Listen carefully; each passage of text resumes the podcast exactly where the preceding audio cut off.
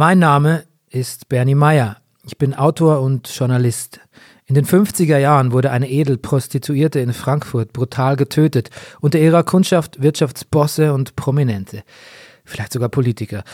Der Fall wurde ein Medienereignis, die junge Republik hatte ihren ersten großen Skandal. Aber der Täter wurde nie gefasst. 60 Jahre später. Vielleicht habe ich eine Chance, vielleicht entdecke ich etwas, das all die Jahre übersehen wurde. Vielleicht finde ich eine Spur zum Mörder, zum Mörder der Nitribit.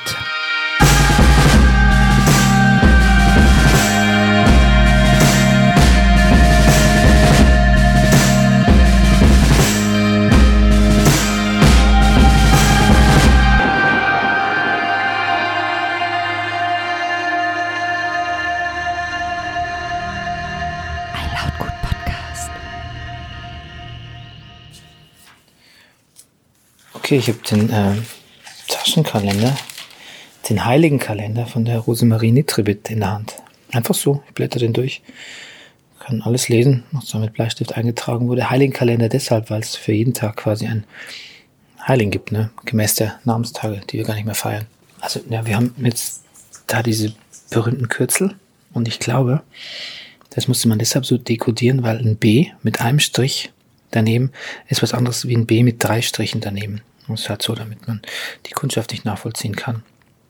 Ähm, was wahrscheinlich ähm, die verschiedenen Initialen, also wenn jemand ein Freier oder ein Kunde B hieß, dann gab es halt äh, da so die Unterscheidungen. Aber die fangen ja alle mit B an. Das ist natürlich auch wahr. Vielleicht war der Januar, Februar ein Monat, wo nur Bs da waren. Vielleicht ging die alphabetisch vor.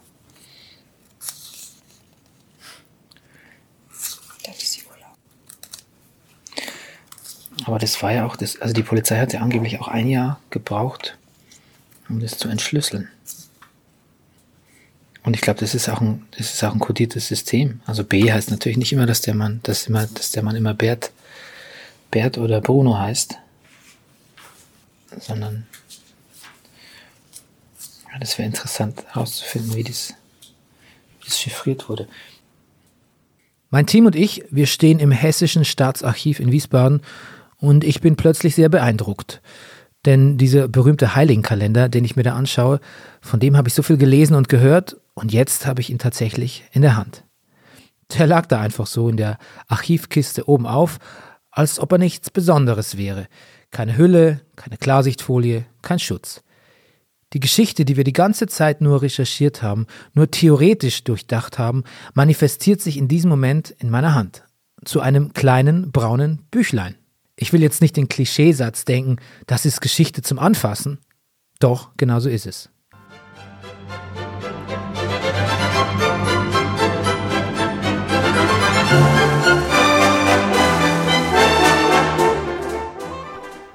Deutschland in den 50er Jahren, Zeit des Wirtschaftswunders.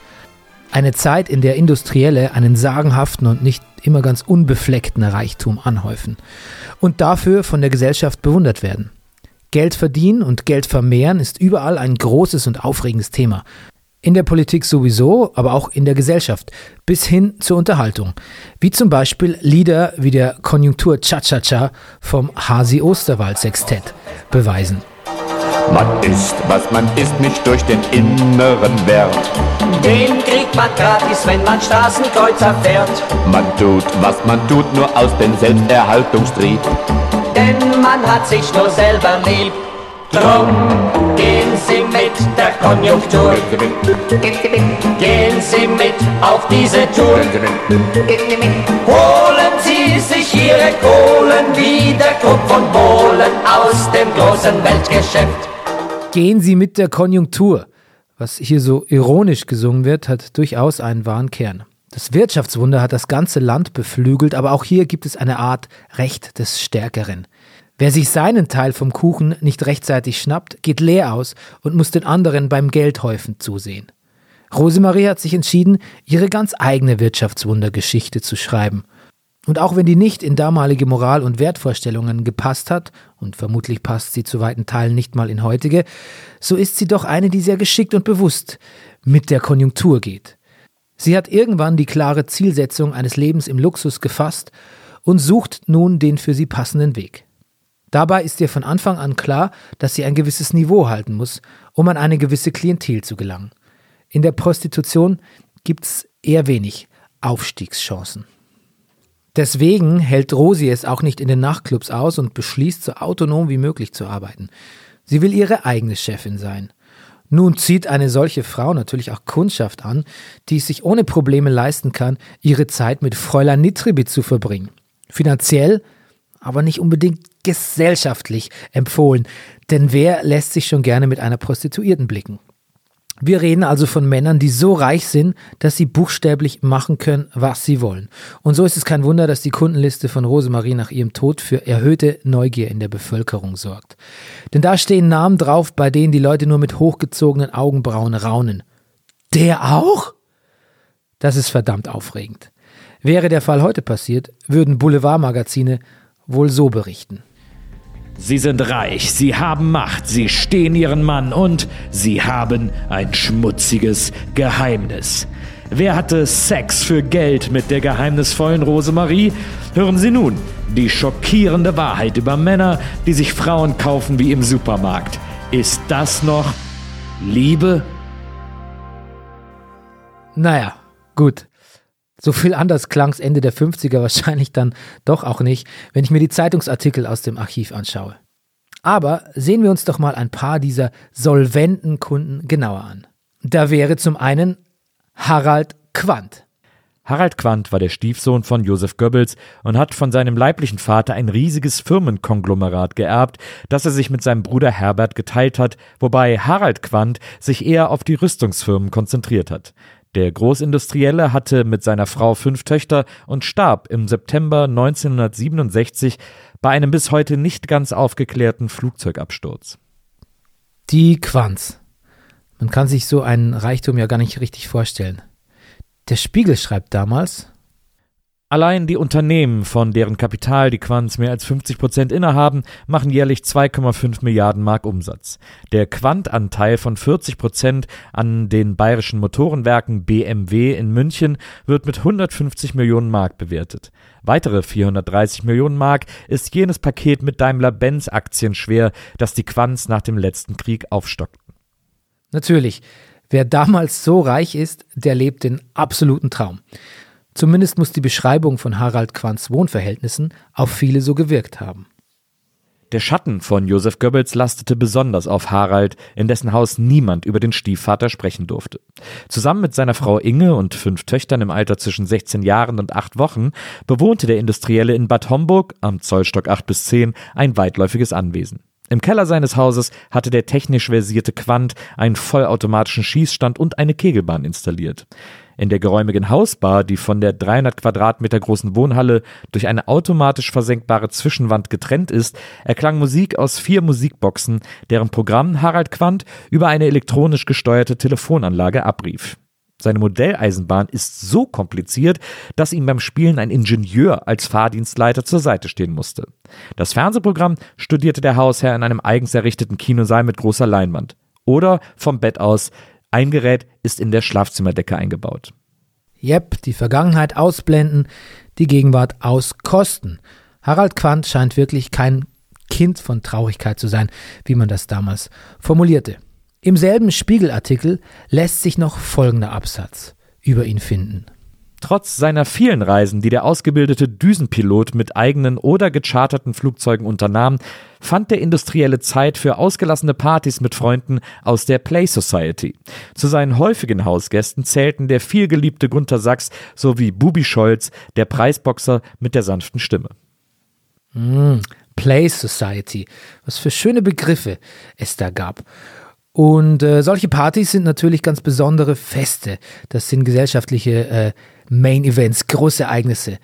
Wenn Harald Quandt, einer der reichsten Deutschen, einen in seine Villa einlädt, dann ist man wer, dann gehört man dazu. Und äh, es wäre keine Party der Play Society, wenn es nicht auch schöne Mädchen da gäbe, so wie Rosemarie. Harald Quandt kennt Rosemarie. Also als Kunde. So gibt er es zu Protokoll, als er später verhört wird. In einem Teil der Akten, der viele Jahrzehnte unauffindbar war und dann plötzlich vor wenigen Jahren im Archiv der Frankfurter Polizei wieder auftaucht, liest sich das laut der Zeitschrift Focus folgendermaßen.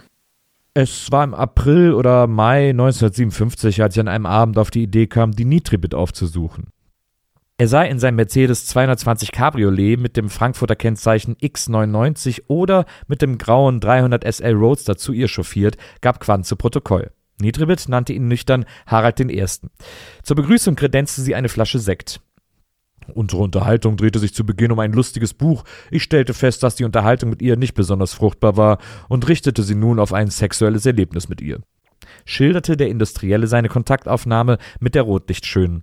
Die Bezahlung ihrer Dienste habe Rosemarie seiner Großzügigkeit überlassen. Ich gab ihr 150 Mark. Wir zogen uns beide nackt aus und übten den Geschlechtsverkehr auf ganz normale Weise aus. Soweit so unspektakulär. Klingt eigentlich sogar irgendwie langweilig. Gar nicht nach dem großen Typen, der die aufregendsten Partys schmeißt, dem deutschen Gatsby. Vielleicht war seine Party, auf der Rosemarie Gast war, auch gar nicht so prickelnd, wie man vermuten könnte. Auf jeden Fall haute sie mit einem anderen, auch nicht ganz unbekannten Gast ziemlich schnell wieder ab. Und dieser eine Gast erzählt Folgendes über ihren Partybesuch. Ihr Auftritt hätte nicht mehr Aufsehen erregen können, als wenn sie direkt mit ihrem Mercedes auf der Tanzfläche vorgefahren wäre. Man munkelte, wer sie war. Manche Herren verließen das Fest auch diskret früher, obwohl sie doch recht bürgerlich aussah. Wer das erzählt hat? Der vielleicht einzig richtige Playboy, den dieses Land je hatte. Gunther Sachs. Gunther Sachs, geboren 1932 in Meinberg bei Schweinfurt, war nicht nur industriellen Erbe, sondern auch Bobfahrer, Fotograf, Dokumentarfilmer, Kunstsammler und Astrologe. In den 60er Jahren war er als Playboy in den Medien und beeindruckte die Öffentlichkeit mit seinen Affären und Affärchen. Er war drei Jahre mit Brigitte Bardot verheiratet und nach dem Ende dieser Ehe mit dem schwedischen Model Mirja Larsson bis zu seinem Tod. In den 90ern gründete Sachs das Institut zur empirischen und mathematischen Untersuchung des möglichen Wahrheitsgehaltes der Astrologie in Bezug auf das Verhalten von Menschen und deren Anlagen. Oh, kurz IMWA. So, jetzt kommt ein schöner Begriff, denn solche Typen nannte man früher auch Hans Dampf in allen Gassen. Gut, als Erbe von einem der wichtigsten deutschen Automobilzulieferer schlief es sich wahrscheinlich auch nicht nur sehr beruhigt, sondern man hatte auch Zeit, Muße und genug Geld, um jedem Hobby zu frönen, auf das man gerade Lust hatte. Aber noch bevor er diese öffentlich schillernde Person wurde, bevor ganz Deutschland gespannt in den Klatschblättern nachschlägt, mit welcher Schönheit Sachs sich jetzt wieder blicken lässt, ist Gunther Sachs hauptberuflich begeisterter Partygänger, der sich äh, ganz gern mit schönen Frauen umgibt. Und nicht nur das. Hören wir doch mal in das von Guido Goller zusammengefasste Verhörprotokoll rein. Günter Sachs gibt an, die Geburtstagsfeier im Hause Quandt in Begleitung von Rosemarie Nitribit Richtung Frankfurt verlassen zu haben. Übereinstimmend mit den Aussagen der Freundin Nitribit sagt Sachs aus, dass es an jenem Abend in der Stiftstraße zu sexuellen Handlungen zu dritt kommt. Sachs macht Angaben zu den Sexpraktiken in Nitribits Schlafzimmer, wobei die Vernehmung im Stenogramm auf Wunsch von Sachs wegen des delikaten Themas unterbrochen und schriftlich fortgeführt wird. Nach dem Sex habe Nitribit kein Geld für ihre Dienste verlangt, aber Sachs gebeten, ihrer Freundin Irene 50 Mark für ihre Teilnahme zu zahlen. Man habe sich nicht fest verabredet, sondern weitere Zusammentreffen dem Zufall überlassen, wobei Sachs in jedem Fall vorher anrufen solle. Anschließend sei Sachs mit dem Taxi zurück nach Bad Homburg gefahren. Sachs gibt an, dass es einige Monate später, im Frühjahr 1957, zu einem weiteren Intimtreffen in der geschilderten Konstellation gekommen sei, nunmehr in der Wohnung der Freundin Irene. Wiederum habe Nitribit kein Geld verlangt und sei nur Irene mit 50 Mark entgolten worden. Mhm. Gunther Sachs hatte einen Dreier mit Rosemarie und ihrer Freundin Irene. Rosemarie will dafür kein Geld. Kalkül? Vielleicht geht es hier in dem Fall auch nur um Sex als Privatvergnügen. Kommt ja in den besten Familien vor. Oder mag sie vielleicht Sachs einfach gern? Ist er vielleicht sowas wie ein Schwarm? Es kann natürlich auch sein, dass Sachs sich ein bisschen aufgespielt hat in seiner Aussage. Das lässt sich leider nicht mehr so genau sagen. Aber wo wir gerade von Liebe reden, kommen wir doch zu einem weiteren prominenten Kunden, Rosemaries. Deiner Brüste Liebeshügel sind des Hafis schönster Traum. Um auf diesen mondscheinblassen Blütenhügeln eine Nacht nur auszuruhen, dafür gäbe Hafis unbedenklich seiner Seele Seligkeit dahin ja, noch mehr von seinem Becher, seinem vielgeliebten Becher, nehme er auf ewig Abschied. Das bedeutet viel bei Allah, wenn er auf den mondscheinblassen Lilienhügeln deiner Brüste eine Nacht nur ruhen dürfte.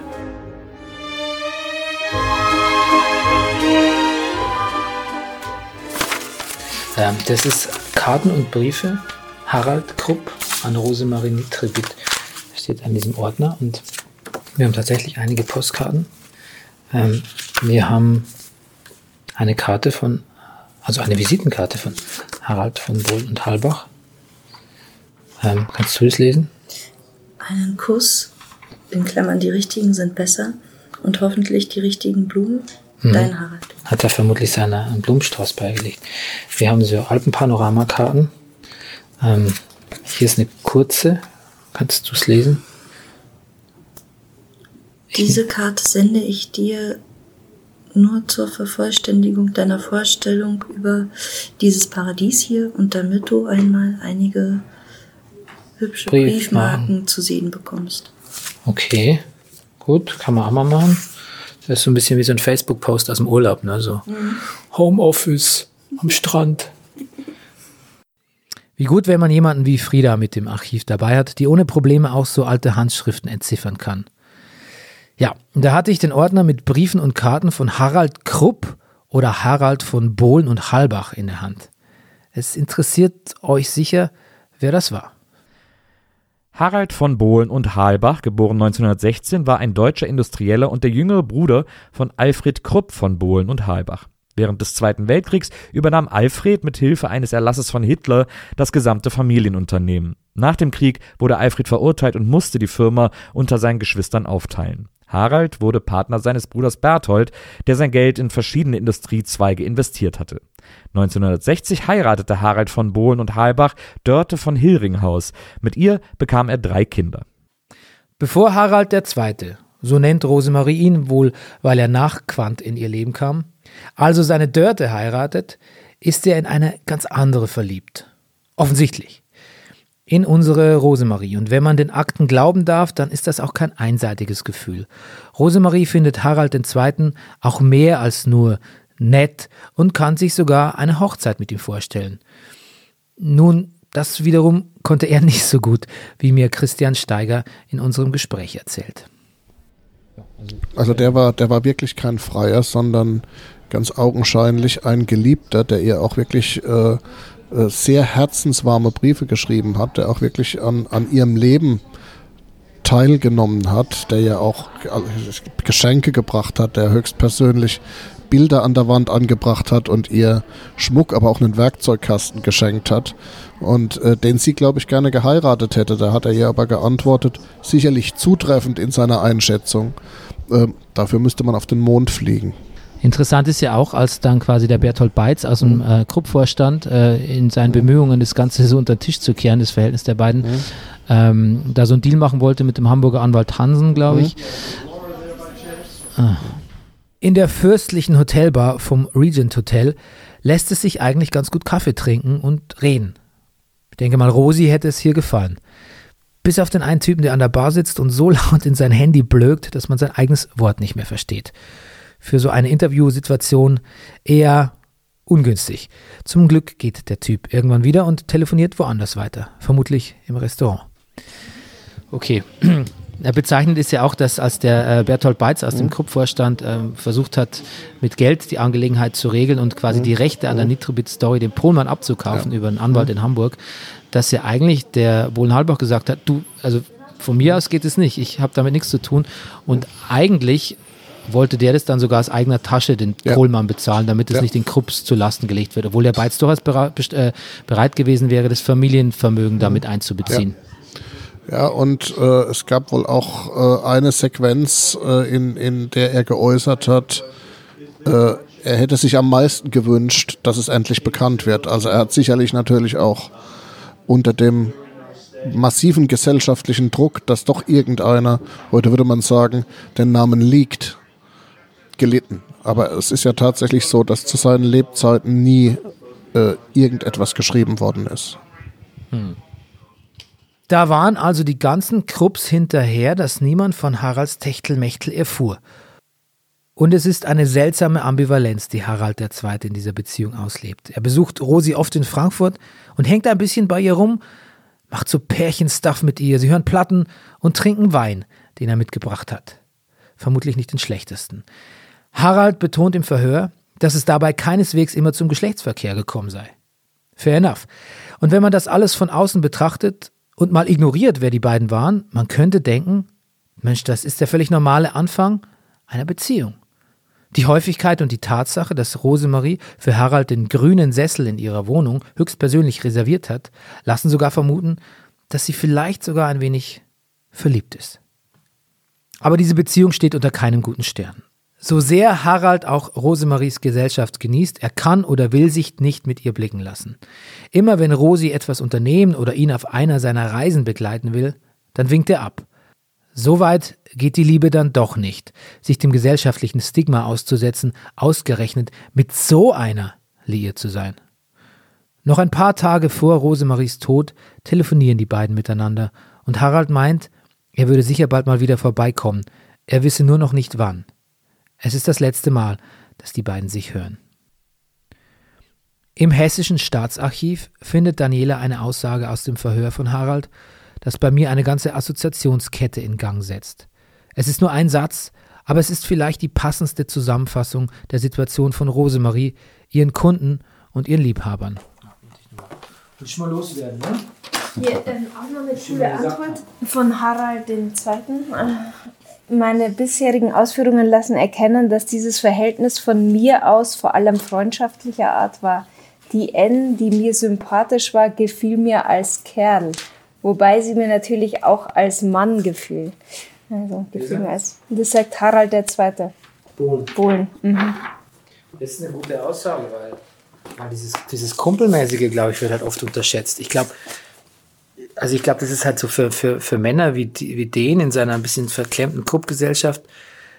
Du, du kannst halt mit jemandem rumhängen wie ein Kumpel, ne? Und hast aber, und hast aber zwischenzeitlich Sex, wenn du Bock hast. Also ich meine, das ist ja, das ist ja die perfekte Mischung. Also ja, aber, aber, aber so die, die perfekte Art der Freizeitgestaltung. Was Besseres gibt's ja eigentlich gar nicht.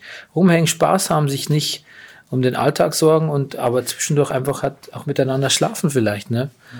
Tut ja auch, tut ja auch allen Parteien gut, wenn es im Einverständnis passiert. Er also. steht halt nicht zu ihr. Also ich meine, er macht halt nur hinter der zugezogenen ja, Tür.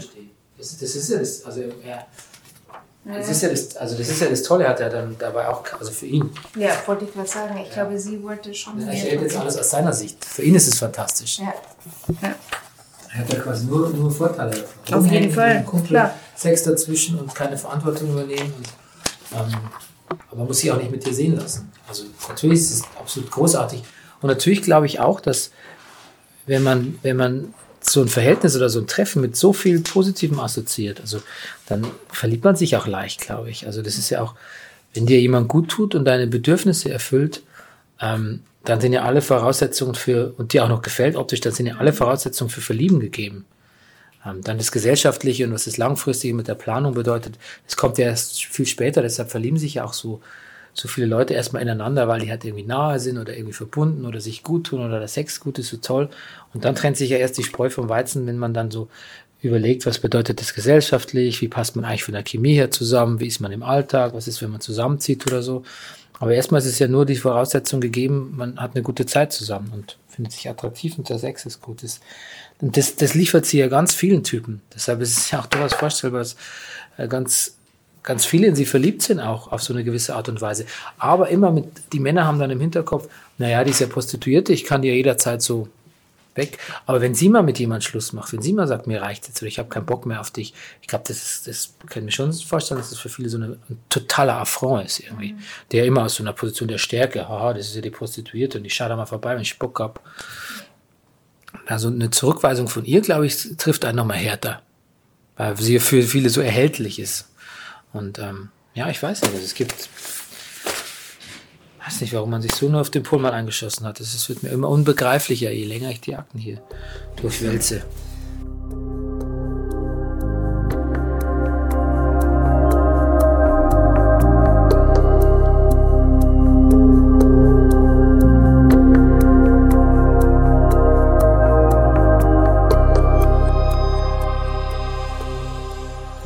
Rennfahrer, Verleger, Großindustrielle, Politiker? Fragezeichen. Auf jeden Fall ist Rosemaries Kundenkreis hochexklusiv und gut bis wirklich saugut betucht. Man schätzt ihre Diskretion und sicher auch ihre Gesellschaft. Da fragt man sich aber auch mal, ob ihr Kundenkreis vielleicht etwas zu exklusiv ist. Wird Rosi jemanden gefährlich? Die Polizei ist leider bei den Ermittlungen in den exklusiveren Kreisen nur bedingt hilfreich. Heißt, für die Verdächtigen war sie manchmal sogar sehr hilfreich, wie das Beispiel des Verhörs von Harald II. und einem gewissen Landfürst zeigt. Frau Dierichs hat mir das mal genauer erzählt. Sie haben doch da auch eine, so anekdotisch erzählt von äh, dem, na wie, wie nannten wir ihn, den Landfürst im Taunus? Ja. Ja, es gab einen Landfürst, der war nicht aus dem Taunus, der war schon etwas weiter südlich und äh, der wurde von seiner dörflichen Polizei, äh, äh, dessen Alibi wurde von seiner dörflichen Polizei überprüft. Das ist natürlich grotesk. Also der ist auf jedem Schützenfest und überall dieser Fürst und wird hoch verehrt, schon allein weil er Fürst ist. Und dann soll ein Dorfpolizist dem an, an Karren fahren. Das ist ja völlig absurd. Das war aber in Essen nicht anders. Der Harald von Bohlen und Halbach und seine Alibis wurden in der Villa Hügel bei, äh, bei Krupps auch von der Essener Polizei erstmal überprüft. Und dann wurde, weil man Näheres wissen wollte und weil man ihn auch kennenlernen wollte, so eitel und neugierig war die Kripo, wurde er dann sonntags, damit es keiner sieht, äh, ins Polizeipräsidium beordert. Dabei ist er der Einzige, der die Netrebit wirklich geliebt hat. Und die Briefe hat sich ein und Postkarten einer der Polizisten unter Nagel gerissen und jahrelang, bis ich mit ihm sprach, in seinem Keller aufgehoben. Also absurder geht es wirklich nicht. Aber dann kam Sie und haben das quasi äh, richtig gestellt und sie ihm nicht mehr zurückgegeben, stimmt's? Ich habe sie nicht mehr zurückgegeben, weil ich gesagt habe, das war Unterschlag von Beweismitteln, das darf ein Polizist überhaupt nicht und ich gebe sie jetzt ins Hessische Hauptstaatsarchiv. Aber Jahre später hat derselbe Polizist einen anderen Kollegen, der auch sich gründlich mit der Materie befasst hat, noch weitere Unterlagen gegeben. Der hatte noch mehr davon im Keller. Und das muss ja eigentlich auffallen. Es kann ja nicht sein, dass man ein ganzes Konvolut von Briefen und Postkarten als Polizist mal so eben beiseite schaffen kann. Mhm. Der Prominenz der Haute Volée hat man es also so komfortabel wie möglich gemacht. Gut, waren andere Zeiten. Oder? Auch Daniela, die mich bei meinen Recherchen begleitet, will es von Frau Dierichs nochmal ganz genau wissen und stößt dabei auf eine ganz andere Fährte. Ähm, willst du noch was fragen, Daniela? Mir ist auf jeden Fall auch aufgefallen durch diese Polizeiarbeit, wie Sie auch schon erwähnt hatten, ähm, man hatte eher den Eindruck, die Polizei äh, ist darum bemüht, möglichst sämtliche Industrielle beziehungsweise Menschen mit Geld und Einfluss aus dem Ganzen rauszuhalten. Das war sozusagen darin lag eigentlich das große Ermitteln, als äh, den Fall aufzuklären. Das so habe ich das empfunden bei den Verhörprotokollen auch. Ja, das ist so, aber unterschätzen Sie nicht, Sie, die Polizei hat auch nicht hingeguckt bei jemandem, der anfing, sozusagen mit der Polizei im Nacken, ganz, also nicht im Nacken negativ, sondern im Rücken, mit der Polizei im Rücken, ein bestimmtes Gebiet der Stadt Frankfurt zur Prostitutionsszene für sich in Anspruch zu nehmen. Da hat die Polizei überhaupt keinen Biss gehabt. Und da kann man sich natürlich fragen, wieso eigentlich nicht. Aber das ist eine lange Frankfurter Geschichte und reicht bis in die heutige Zeit hinein. Plötzlich habe ich das Gefühl, wir sind ihm doch ganz nah, dem Mörder von Rosemarie Netrebit.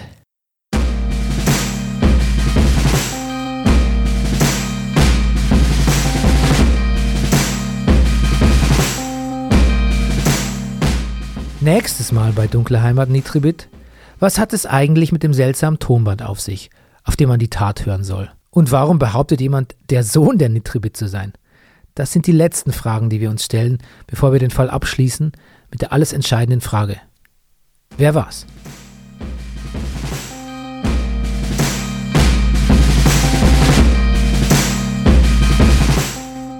Dunkle Heimat ist ein Podcast von Lautgut. Das Dunkle Heimat-Team besteht aus Bernie Meyer, Recherche, Interviews und Erzähler, Nils Bokelberg, Recherche und Drehbuch, Daniela Weiß, Recherche und Erzählerin, Organisation und Produktion Frieda Morische und Maria Lorenz, Pool Artists, Katrin Lugert, Marketing und Sales, Anja Kurz, Content und Social Media, Sven Rühlicke, Management Lautgut und Ruben Schulze-Fröhlich, dem Pottvater von Dunkle Heimat.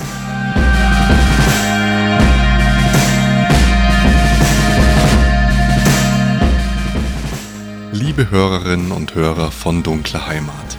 Dunkle Heimat ist ein Podcast aus unserem Podcast-Netzwerk Lautgut. Auf lautgut.de findet ihr Informationen zu unseren anderen Formaten, eine Community zum Diskutieren und auch unter anderem unseren Newsletter.